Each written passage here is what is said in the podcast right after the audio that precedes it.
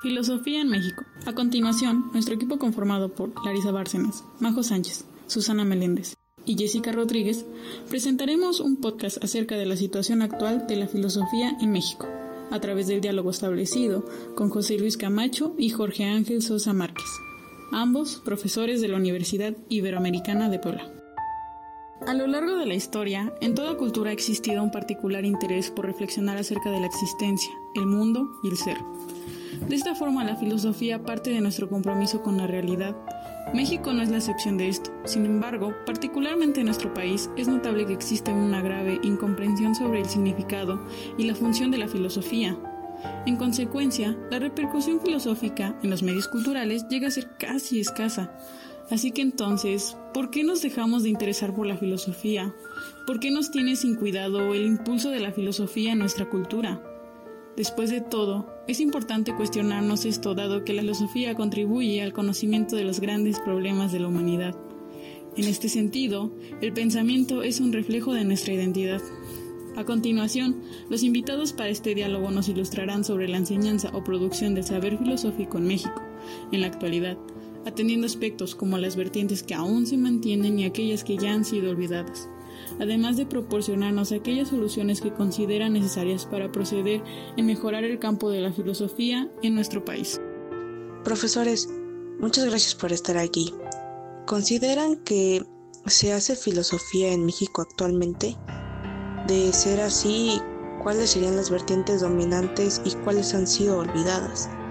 Comparada con universidades de otros países, ¿cómo consideran que es la enseñanza y producción de saber filosófico en México? Y finalmente, ¿qué consideran que podría mejorarse en el campo de la filosofía mexicana? Bien, primera pregunta. ¿Se hace filosofía en México actualmente? La respuesta es sí, por supuesto. Habría que caracterizar la diferencia entre hacer filosofía y estudiar filosofía. En México se estudia mucha filosofía, eh, increíblemente más que en otros países, aunque ustedes no lo crean. Pero en sentido estricto creo que se hace muy poca filosofía, se produce muy poca investigación y la que existe le falta muchísima difusión y muchísima traducción a otro tipo de, formatos. Pero sí, este, es obvio que diversas universidades a lo largo de la República tienen programas activos de filosofía como tal, teniendo o no la carrera. ¿eh? O sea, hay, hay universidades que a lo mejor no tienen la carrera en filosofía, pero sí tienen un grupo de investigación filosófica o de discusión filosófica. Las facultades que la tienen como carrera, obviamente entre los estudiantes y los grupos de alumnos y los profesores activos y eméritos, pues mantienen una actividad filosófica constante que se puede notar en algunas publicaciones, que se puede notar en la vida interna de la universidad. Y bueno, ahí la respuesta es sí. O sea, se estudia mucha filosofía, pero eh, se produce muy, muy, muy poca. ahí hace, falta, hace falta muchísimas propuestas de, de tener algún tipo de producción filosófica original. La mayoría de la actividad filosófica tiene que ver con análisis de modelos ya existentes a la luz de los acontecimientos locales. Em, y bueno, hay otros fenómenos, pero creo que pertenecen más a las otras eh, preguntas. ¿Cuáles son las vertientes actuales? Es una buena pregunta porque hay bastante pluralidad, a pesar de que si nos sumergimos al panorama filosófico nacional encontraríamos algunas preferencias. Los estudios de cuño neomarxista o de comentadores de Marx o bien también de comentadores de la Escuela de Frankfurt creo que ocupa buena parte de eh, algunas facultades, sobre todo de universidades públicas. Hay también algunos grupos de investigación en torno a Martin Heidegger, eh, la UAP sería un muy buen ejemplo de una facultad totalmente volcada a un tipo de filosofía de corte heideggeriano. Y bueno, en las universidades privadas hay otro tipo de, iniciativas. Tienen que ver con eh, un tipo de filosofía que se le ha llamado malamente neoliberal. Y sobre todo abarca temas de filosofía política o de filosofía económica.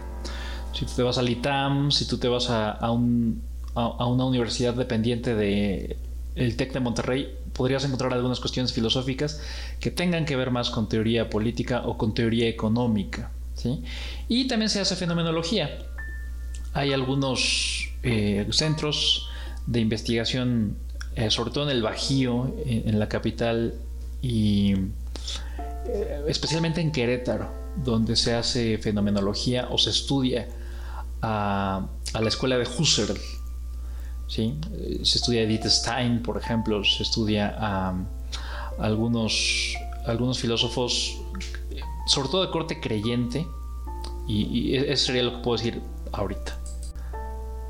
Tercera pregunta, comparada con, otros, con otras latitudes, ¿cómo anda la filosofía en México? ¿Cómo es la enseñanza y producción? Bueno, eh, México como una ex colonia de un país europeo, pues tuvo el problema de pues una formación filosófica de corte escolástico durante más de 300 años, con muy pocas oportunidades de un discurso original.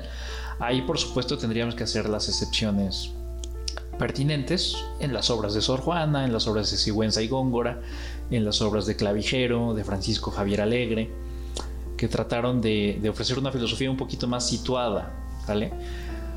Después, eh, ya en tiempos más pegados a la revolución, hay algunos autores importantes como Leopoldo Sea, como José Vasconcelos, eh, antiguos alumnos de José Gaos, por ejemplo, Luis Villoro, que se consideran como parteaguas para la filosofía eh, mexicana.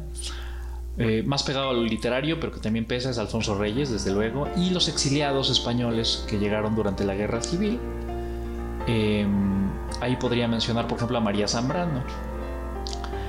Em, ¿Cuál es el problema que enfrenta la filosofía en México? Bueno, que generalmente comentaba filosofía europea y era muy tímida al momento de proponer un modelo propio.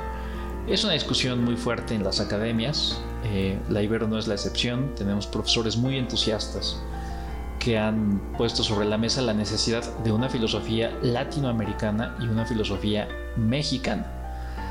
Eh, la gran limitación, por lo, general, tenía que ver con eh, una serie de trabajos que eran comentarios a filósofos europeos y que llegaban tarde, ¿no? O sea, como si México de repente replicara lo que 10 años antes había pasado en una academia europea y que las traducciones al español, por ejemplo, fueran tardías o fueran malas y que de ahí provinieran algunos trabajos deficientes o, si no deficientes, que no tenían el panorama completo. Entonces, e, esa sería la, la comparación. Aunque pues hay algunos intentos valientes de sacar adelante una filosofía un poquito más situada, un poquito más aterrizada a nuestra propia realidad, incluso con este, incluso comentando modelos este, ajenos, Ahí entraría Dussel, por ejemplo, ahí entraría Beuchot y, otros filósofos que recientemente han, han puesto el dedo sobre la llaga y han dicho pues, que se necesita, ¿no? Mejores comentadores y mejores productores originales de, filosofía. ¿Qué podría mejorarse en el, en el campo de la filosofía mexicana? Bueno, hay mucha desvinculación entre academias. Las academias no se conocen entre sí, no saben lo que está trabajando la otra. Aunque sea universidades que pertenecen a la misma red. Entonces, este, vincularlos sería una idea muy, muy, novedosa. Otra, despolitizarlo. Ahorita hay filosofía chaira y filosofía fifi, y eso no está bien. Tendríamos que sacar esa polarización del mundo de la, filosofía y privilegiar las voces que nos acercaran de manera más eficiente a las preguntas que, tenemos que hacernos, ¿no? Sería otra cosa urgente. Y otra, bueno, apuntarle una mayor pluralidad yo, sé que los estudios de tipo marxista o de tipo social son los más eh, adecuados o los más pertinentes a una nación condenada a la desigualdad desde su nacimiento, Pero bueno, hay, hay también ejemplos muy, muy señeros de filosofía muy alterna. Te, voy a hablar rápidamente de dos ejemplos. El grupo Medievalia en la UNAM, por ejemplo, que es totalmente de filosofía medieval hecha en México y obviamente a la luz de, la recepción de esas filosofías en América. Pero es un grupo que existe, que está activo y que publica bianualmente una publicación muy valiosa. Está Ayón, que es un grupo de filosofía en Ibero Santa Fe, también de mundo antiguo, eh, especializada en autores griegos, también problematizando esos, esos contenidos con algunas cuestiones contemporáneas. Entonces, e, esos serían como dos islas, ¿no? Dos islas totalmente alternas a, la filosofía que se privilegia en México. Este, y como esos debe haber más, solo que no los conocemos. Entonces, primero, vinculación. Segundo, despolitización. Y tercero, divulgación de nada sirve hacer 20 congresos donde se vacían 20 ponencias en 20 actas si no encuentran cauce para que las personas que no precisamente están dentro de la, filosofía em, puedan acceder a estos contenidos. ¿Sí? Em, de, cualquier de cualquier manera, pues ustedes mismos y ustedes mismas están en esa lucha y en esa necesidad de, pues de clarificar sus preferencias filosóficas, las escuelas a las que están expuestos o expuestas, que se nota, por ejemplo, en sus docentes, se nota en sus academias, y eventualmente tomar partido y recoger la, la batuta y la tradición. ¿Sí? Entonces, o sea, esto que me preguntan a mí, yo creo que ustedes también lo sienten en carne propia y más cuando tienes maestros que están más apegados a una tradición filosófica que otros. ¿Sí? Y bueno, quedo atento a cualquier otra a cualquier otra aclaración. Bueno, ahí te va la primera, es esto de si se hace filosofía actualmente en México, si se hace filosofía en México actualmente. Este, bueno, yo creo que como condición inmanente del ser humano se hace filosofía sin más, como menciona Leopoldo Sea, o sea, no importan los imaginarios de los estados-nación moderno, ni el lugar de producción o reproducción de dicha condición. O sea, es la hegemonía filosófica occidental la que construye un sentido común filosófico desde el territorio académico. Es decir, la universidad se impone como un espacio de poder institucionalizado que asegura la reproducción sucursalera de los hitos filosóficos de las élites patriarcales europeas y norteamericanas en general y su historiografía, eh, su historiografía, perdóname, como única y universal. La simple idea de determinar la validez de la filosofía como los autores este, de dicha geopolítica es ya un proceso ideologizante. La pregunta se planteó, esta que me haces, a mediados del siglo pasado a través del peruano Augusto Salazar Bondi, dentro del contexto eh, de la interpretación económica política de la teoría crítica de la dependencia.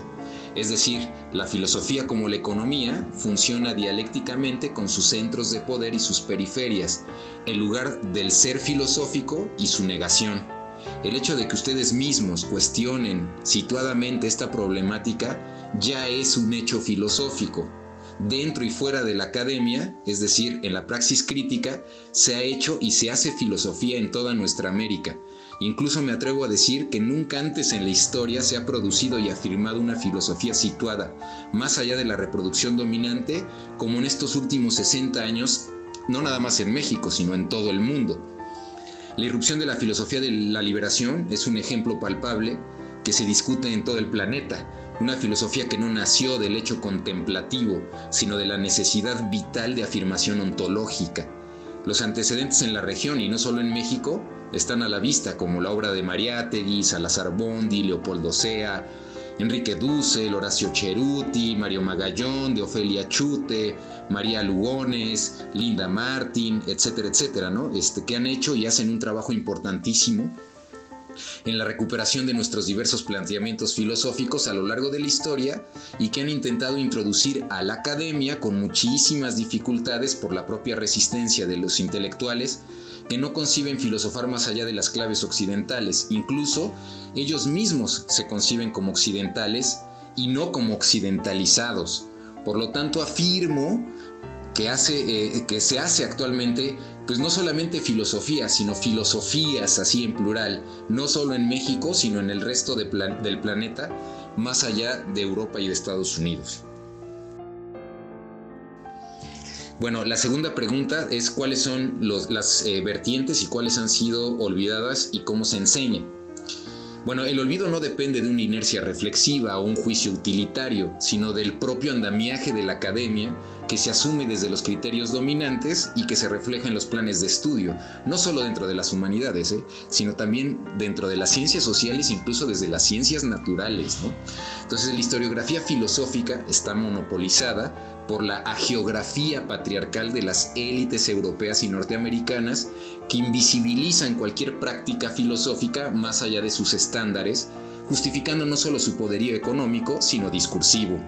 Haciendo un repaso general de las vertientes negadas están en primer lugar, por ejemplo, las filosofías de los pueblos originarios, que no son solamente sujetos del pasado, sino un sector protagónico de la crítica y la producción filosófica actual. Recupero el trabajo, por ejemplo, de Miguel León Portilla y su interpretación de la filosofía náhuatl precolombina, pero también de los eh, amautas andinos de Joseph Easterman, de los Tlamatinime de Víctor Muñoz Rosales y del espléndido trabajo de Carlos Lenkesdorf y su filosofar en clave tojolabal, que es una obra importantísima para entender la filosofía implícita en el lenguaje y cosmovisión de nuestras 68 naciones originales. Después, pues están los filósofos de la eh, primera modernidad hispano-lusitana en la Nueva España y la crítica desde la colonialidad del poder. Están las obras de Vasco de Quiroga, de Bartolomé de las Casas como el primer crítico de la modernidad, de José Acosta, de Antonio Rubio y su lógica mexicana, que es una obra que tuvo en sus manos René Descartes, ¿no? este Francisco Suárez, entre otros, y los críticos del colonialismo, por ejemplo Bernardo de Sagún, Guamán Poma, Garcilaso de la Vega, etc. Ya con el dominio Borbón surgen eh, influenciados por los centros de poder, pero situados en la realidad colonial, Francisco Javier Alegre o Sor Juan Inés de la Cruz, que desde su condición femenina ya anunciaba la crítica fundamental del patriarcado.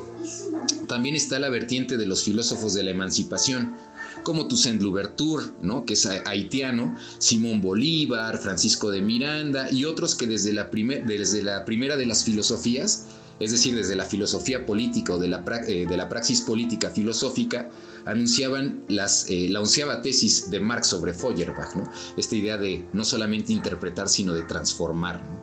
Ya con el establecimiento de los estados-nación moderno y el establecimiento dominante de la filosofía positivista, que es otra de las vertientes, las discusiones entre conservadores y liberales pues se va a hacer patente, ¿no? Dentro de los conservadores pues están Andrés Bello, Lucas Alamán, Diego Portales, entre otros, que afirmarán lo que había mencionado, ¿no? Que la filosofía no es un espacio exclusivo de la academia, sino una disputa en el terreno histórico, político e ideológico que busca la afirmación dialéctica de sectores, de cuerpos reales, pues, que buscan establecerse como potestas universalizantes, ¿no? O sea, como instituciones de reproducción del poder. En esa dialéctica pues está la filosofía liberal de los Justo Sierra, de los José Vasconcelos, que intentarán construir un corpus filosófico que también les va a permitir legitimar a distintos grupos que se disputan el poder, siempre sujetos a rasgos positivistas, ¿no? Vasconcelos es un ejemplo, que les impedirá hacer una crítica más profunda y radical. Eh, quizás esta, la excepción de la época pues, sería el peruano Mariátegui con sus siete ensayos sobre la realidad peruana, inaugurando la crítica, la crítica de la crítica marxista, ¿no? porque hace una crítica a la crítica marxista, una vertiente que impactará sin duda no solo a las conciencias, sino a la praxis revolucionaria del siglo XX. Entre ellos, esta influencia o esta vertiente marxista están los Adolfo Sánchez Vázquez, que te lo recomiendo muchísimo, Agustín Cueva, Bolívar Echeverría, pero también fuera de la cuestión académica, pues los Che Guevara, los Fidel Castro, etcétera, etcétera. ¿no? Finalmente, la filosofía de la liberación, que como te comenté al principio, en la primera pregunta, este, que junto con la teología de la liberación y el comunalismo de Filiberto Díaz, Jaime Luna o Yasnaya, la nueva vertiente desde los, desde los propios pueblos originarios que luchan por su afirmación ontológica comunal. Entonces, eh, comparado con otras universidades, no solo del mundo, sino del país, pues resulta que estos filósofos o filosofías pues son degradadas, negadas, invisibilizadas y en el mejor de los casos reducidos a una sola materia donde se intenta sintetizar pues una riqueza vasta y la pertinencia de las discusiones situadas, ¿no? Digo, a mí me ha pasado que en la propia universidad, este, antes cuando estaba en el, en el este, digamos, en la academia de filosofía, pues me encontraba con profesores que incluso le decía, ¿por qué no metíamos filosofías, no sé, africanas? Y era así como, eso no existe. Es muy curioso porque es una negación de sí mismos. Cuando te dicen que la filosofía solamente es occidental, pues quien te lo está diciendo desde México, pues es una forma de negarse. En este sentido, la universidad es un aparato ideológico globalizador del pensamiento único filosófico y los que eh, nos formamos desde estos instrumentos acríticamente, pues flotamos en la arrogancia de la sucursalería, de, eh, la evidente dominación greco-latina, kantiana humboldtiana y sobre todo de la sucursalería hegeliana, que es algo que me he dado cuenta, que es un leitmotiv de todas las universidades generalmente públicas mexicanas y latinoamericanas y en consecuencia pues de sus egresados. Entonces esa sería como la, la segunda. Y bueno, ya nada más para finalizar, porque creo que en la anterior ya te respondo esto de cómo se enseña, ¿no? O sea, se enseña como una sucursal, este, que tiene sus corrientes y sus vertientes y que se vuelven y, que ocupan o monopolizan los planes de estudio. ¿no? ¿Qué podría mejorarse dentro del campo de la filosofía en México?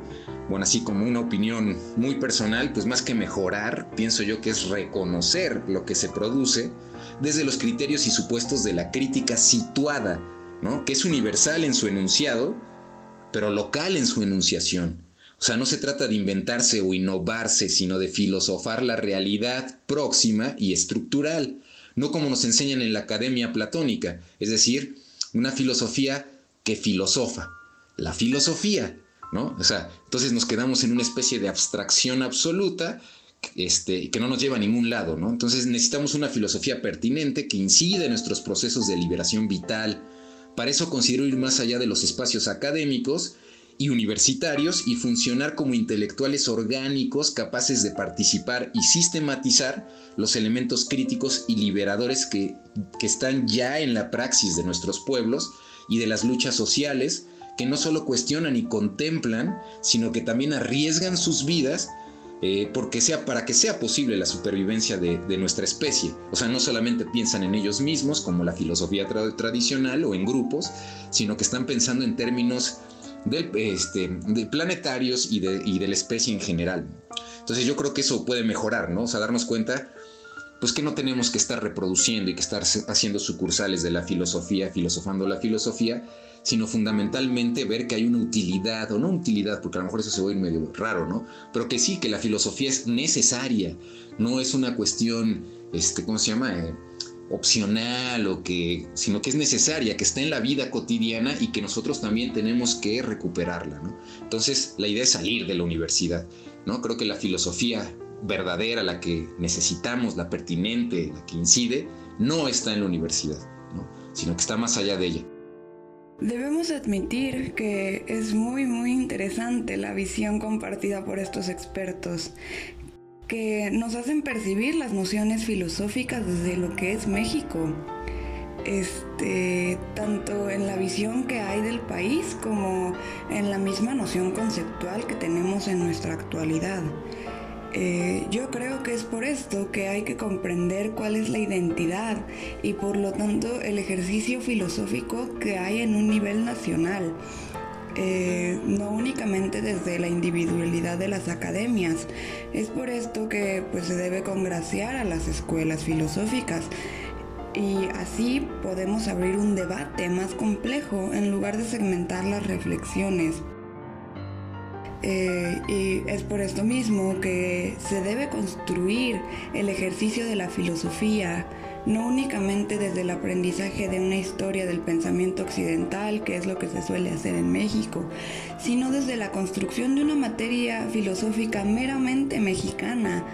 Eh, no por esto eh, no debemos estudiar lo que Occidente tiene que decirnos, pero Obviamente nuestro pensamiento no se puede limitar a la construcción de corrientes que están fuera de Latinoamérica.